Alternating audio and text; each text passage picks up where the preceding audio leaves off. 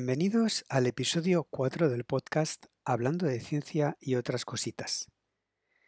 El podcast donde vas a encontrar contenido sobre ciencia, mi gran amigo el Garradón y siempre al finalizar un pequeño consejo basado en mi propia experiencia que te ayudará a mejorar tu productividad y a tener una vida más tranquila y con mucho, mucho menos estrés.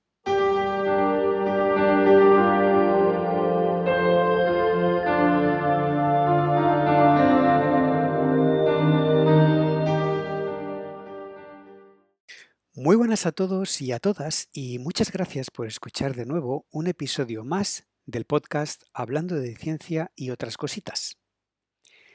En esta nueva temporada que comenzamos hoy, en el mes de agosto de 2023, esperamos que este podcast se vaya a convertir en algo regular.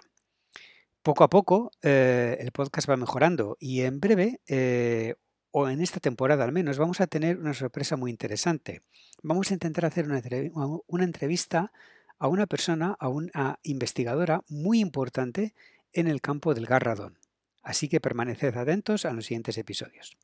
Pero hoy, ¿de qué vamos a tratar?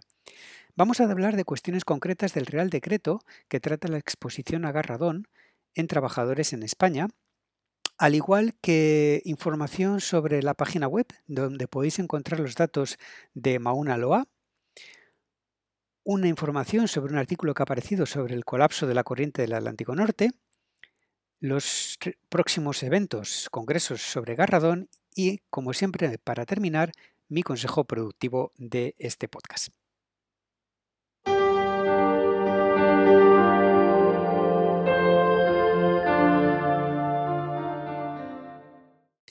Vamos a hablar sobre cuestiones concretas del Real Decreto 1029-2022 que se publicó a finales del año pasado. Este documento se publicó en diciembre y cada vez está acaparando mucha más atención, dado que regula la exposición a garradón en puestos de trabajo. En el mes de febrero pasado participé en un evento en Madrid en el que bueno, hablamos mucho sobre las implicaciones que este Real Decreto eh, va a tener en los puestos de trabajo en España y no es para menos, dado que el documento regula la exposición a radón para los trabajadores y es un avance enorme en protección radiológica para todos los trabajadores en España.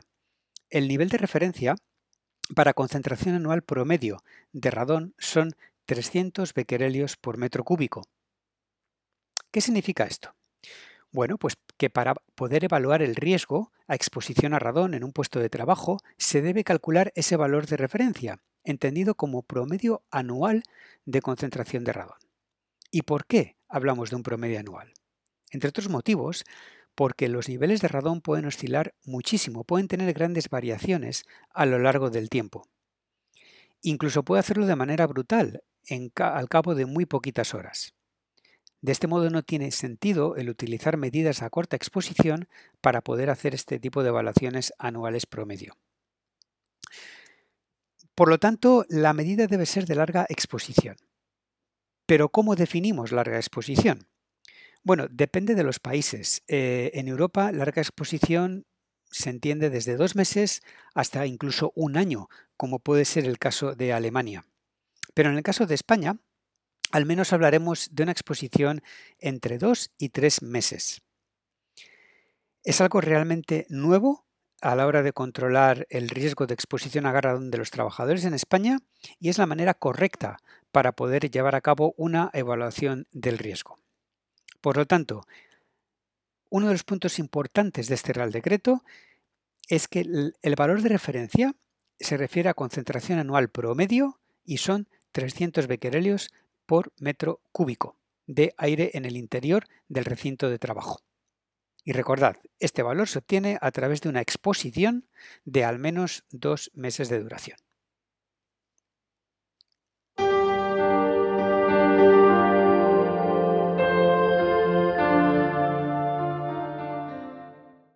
El siguiente de los temas que vamos a tratar en este podcast, en este capítulo del podcast, es eh, el observatorio de Mauna Loa. ¿Qué significa este, estas palabras? Bueno, este es un observatorio que se encuentra en Hawái y mide eh, los niveles de CO2 desde hace muchísimos, muchísimos años. De hecho, constituye la mayor y más antigua base de datos de observaciones de CO2 atmosféricos que, existe. Comenzó en el año 1958 por David Killing del eh, Scripps Institution of Oceanography de Estados Unidos. Siempre los que seguís un poco el podcast y los que me seguís en redes sociales, seguramente me habréis oído decir en múltiples ocasiones que a los físicos nos encanta hablar en términos eh, cualitativos, muchas veces. En el caso de, observar la gráfica de la web del observatorio, tendréis el enlace en la descripción del podcast. En esa web podéis ver eh, todos los datos que están disponibles y eh, si no nos fijamos a, escalas temporales cortitas, sino que vemos cuál es la tendencia, se observa muy, muy, muy claramente que la tendencia al alza es muy clara. Es decir, cada año están aumentando las emisiones de CO2, al menos desde el año 1958, que es desde donde tiene registros dicho observatorio. Os recomiendo encarecidamente echar un vistazo a la web porque tiene muchísimas fuentes de datos, además de CO2 también. El cambio climático es un hecho, no se puede negar, está, está demostrado por la ciencia y en nuestras manos está mitigar los efectos que ese cambio climático que hemos causado nosotros está teniendo sobre la salud de las personas eh, y sobre prácticamente todos los aspectos de la sociedad. Las temperaturas eh, están aumentando cada año. Hace poquito, en el mes de julio, hemos tenido varias horas de calor en España. Y es por esto por lo que es importante utilizar los maravillosos recursos que tiene nuestro lenguaje, eh, nuestro lenguaje español, castellano, para poder informar de este tema de una forma correcta. Por ejemplo, hace varios meses, en el mes de marzo, hubo también episodios de calor extremo. Y yo recordé una noticia que escuché en la radio en la cual decían que, bueno, eh, hoy en Murcia hace buen tiempo, tenemos 27 grados. Eh, bueno, pues no, no es buen tiempo. Lo siento mucho, pero que eso se diga en el mes de febrero no es buen tiempo. Del mismo modo, escuché también a principios de año, el 1 de enero, creo recordar, que hacía un tiempo maravilloso en Bilbao porque tenían 18 grados. O en Valladolid que tenían casi 20 grados. No, eso no es buen tiempo. Hay que empezar a informar de manera correcta y decir que es mal tiempo. Esto los responsables de, los pronósticos eh, meteorológicos y, y de dar información del tiempo deberían utilizar este tipo de términos, indicar que lamentablemente hoy el tiempo es horrible. Tenemos una temperatura de 21 grados 2 de enero del año que, que corresponda. De acuerdo, eso es muy importante y es una manera más eh, precisa de informar de, las consecuencias que está teniendo el cambio climático. Es el mayor reto al que, nos estamos eh, al que nos estamos enfrentando en este problema y es el principal problema y el más grande que tenemos como sociedad y como planeta, podríamos decir.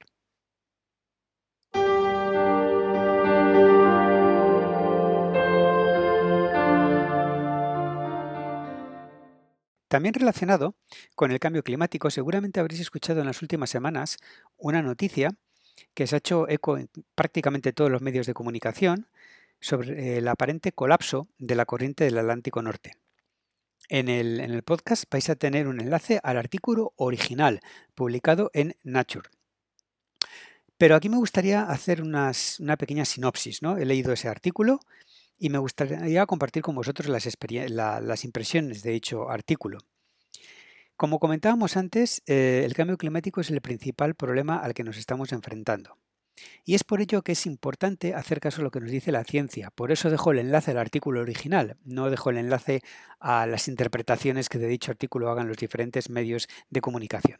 Los autores del estudio son dos profesores de la Universidad de Copenhague y en el artículo predicen un colapso de la corriente entre los años 2025 y 2095 con un intervalo de confianza del 95%, lo que es una barbaridad, y un valor medio situado en torno al año 2050.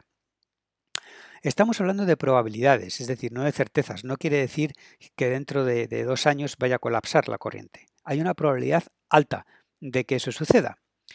Y bueno, ¿cómo se relaciona esto con el cambio climático? Bueno, pues hay una serie de factores que pueden desestabilizar dicha corriente, como pueden ser el aumento de las temperaturas del mar, de la superficie del mar, o incluso el aporte de agua fresca, de agua dulce, al propio mar en el Atlántico Norte. Eh, todo este tipo de parámetros afectan al comportamiento de dicha corriente. Seguramente hay muchos negacionistas que van a indicar que esto ha ocurrido antes, que incluso antes también había niveles de CO2 tan elevados o más de los que tenemos ahora, y que la temperatura del planeta también estaba aumentando en valor promedio hace años. Sí, eso es cierto. Pero dos peros muy grandes habría que poner a estas afirmaciones. Primero, jamás había ocurrido en un intervalo de tiempo tan corto. Geológicamente estamos hablando de unos 100 años más o menos, lo cual geológicamente hablando es una miseria de tiempo, es menos de, segundos, es lo que estamos hablando. Y por otro lado, la última vez que ocurrió este tipo de emisiones tan elevadas de CO2 o de cambios de temperatura, simplemente no había humanos en el planeta. Por lo tanto, no sabemos qué es lo que puede ocurrir. El colapso de la corriente del Atlántico Norte es uno de los famosos tipping points, es decir, aquellos puntos de no retorno a los cuales, pasados ese tipo de puntos, no sabemos qué es lo que va a ocurrir después. ¿De acuerdo? La catástrofe, digamos que ya estaría generada, pero no sabemos cómo puede evolucionar y no podemos volver a la situación anterior. Por lo tanto, es muy importante no alcanzar esas situaciones. En un ejemplo muy gráfico, si cogemos un papel y le hacemos 500 cachos, posiblemente podamos recomponer el papel, pero no será exactamente igual a como estaba antes de hacer la rotura. Algo parecido va a ocurrir con los tipping points.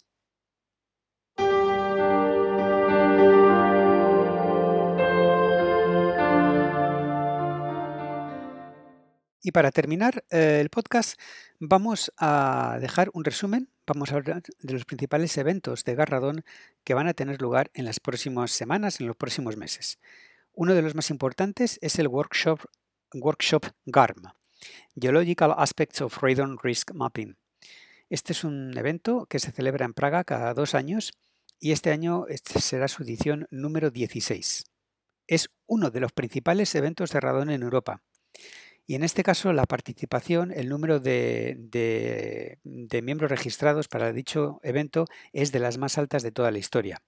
En mi caso particular y desde nuestra empresa, desde Radonova, vamos a presentar un par de trabajos y vamos a participar también en la intercomparación sobre medidas de garradón en suelo que se va a llevar a cabo. Utilizaremos para ello nuestro instrumento Marcus. Por lo tanto, nos veremos en Praga del 19 al 21 de septiembre. Poquito después, un par de semanas después, eh, bueno, también en Praga, se me olvidaba indicar, tendremos el workshop de ERA, de la Asociación Europea de Radón. Y este es un workshop muy entrañable, puesto que se cumplen 10 años de la constitución de dicha asociación, que se creó en el año 2013. Además, da la casualidad de que en el décimo aniversario de ERA, la reunión de su comité ejecutivo va a tener lugar en Praga, justo el mismo lugar en el que se celebró la primera reunión del primer comité ejecutivo de la asociación. El workshop de ERA este año va a tener como tema los indicadores que nos van a permitir evaluar el grado de implementación y la eficiencia de los diferentes planes de acción contra el radón en los distintos países. El siguiente evento de radón importante va a tener lugar en Luxemburgo los días 10 y 11 de octubre, donde va a tener lugar la tradicional reunión ROOMS, Radon Outcomes on Mitigation Solutions. Es una reunión en la cual los profesionales de remedio y de prevención de gas radón van a exponer los principales avances. Es muy interesante asistir porque se ven muchísimas soluciones técnicas para resolver los problemas de elevadas concentraciones de radón en el interior de los edificios.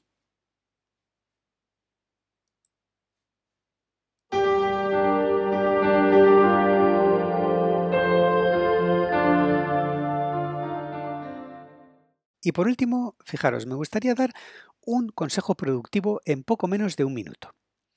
Y es cómo manejamos nuestros emails. El email es una herramienta de trabajo excelente, pero también puede convertirse en una pesadilla cuando recibimos correos de cualquier cosa a todas horas y de cualquier, eh, de, cualquier, de cualquier persona, cualquier institución. Pero la podemos utilizar de manera que nos haga ser más productivos. ¿Cómo? Diferenciando una cuestión entre procesar los emails y trabajar con los emails. Cuando nosotros procesamos un email, hay tres cosas fundamentales que tenemos que hacer. Una es borrarlo, otra es archivarlo porque no tenemos nada que hacer y la otra es añadirlo a una tarea porque tenemos que hacer algún tipo de acción. Una recomendación, calculad durante esta semana el tiempo diario que dedicáis a trabajar con los emails. Y de este modo, al cabo de varias semanas, vais a tener una fotografía aproximada de cuánto tiempo dedicáis a procesar, a procesar los emails. Pues bien, ese tiempo lo tenéis que descontar del tiempo diario, de esas famosas ocho horas en las cuales trabajamos, puesto que no podremos hacer otra cosa más que procesar emails. ¿De acuerdo? Es decir, si yo, yo necesito, por ejemplo, 60 minutos cada día para procesar los emails, en realidad me quedan 7 horas extra para poder trabajar o para poder hacer cosas que esos emails me dicen que tengo que hacer. El truco, diferenciar entre procesar email y actuar con el email. Por favor, dejadme vuestros comentarios en las redes sociales para, para indicar pues bueno, qué, qué os ha parecido este consejo productivo. Un saludo a todos y muchas gracias de nuevo por eh, escuchar el podcast de esta semana.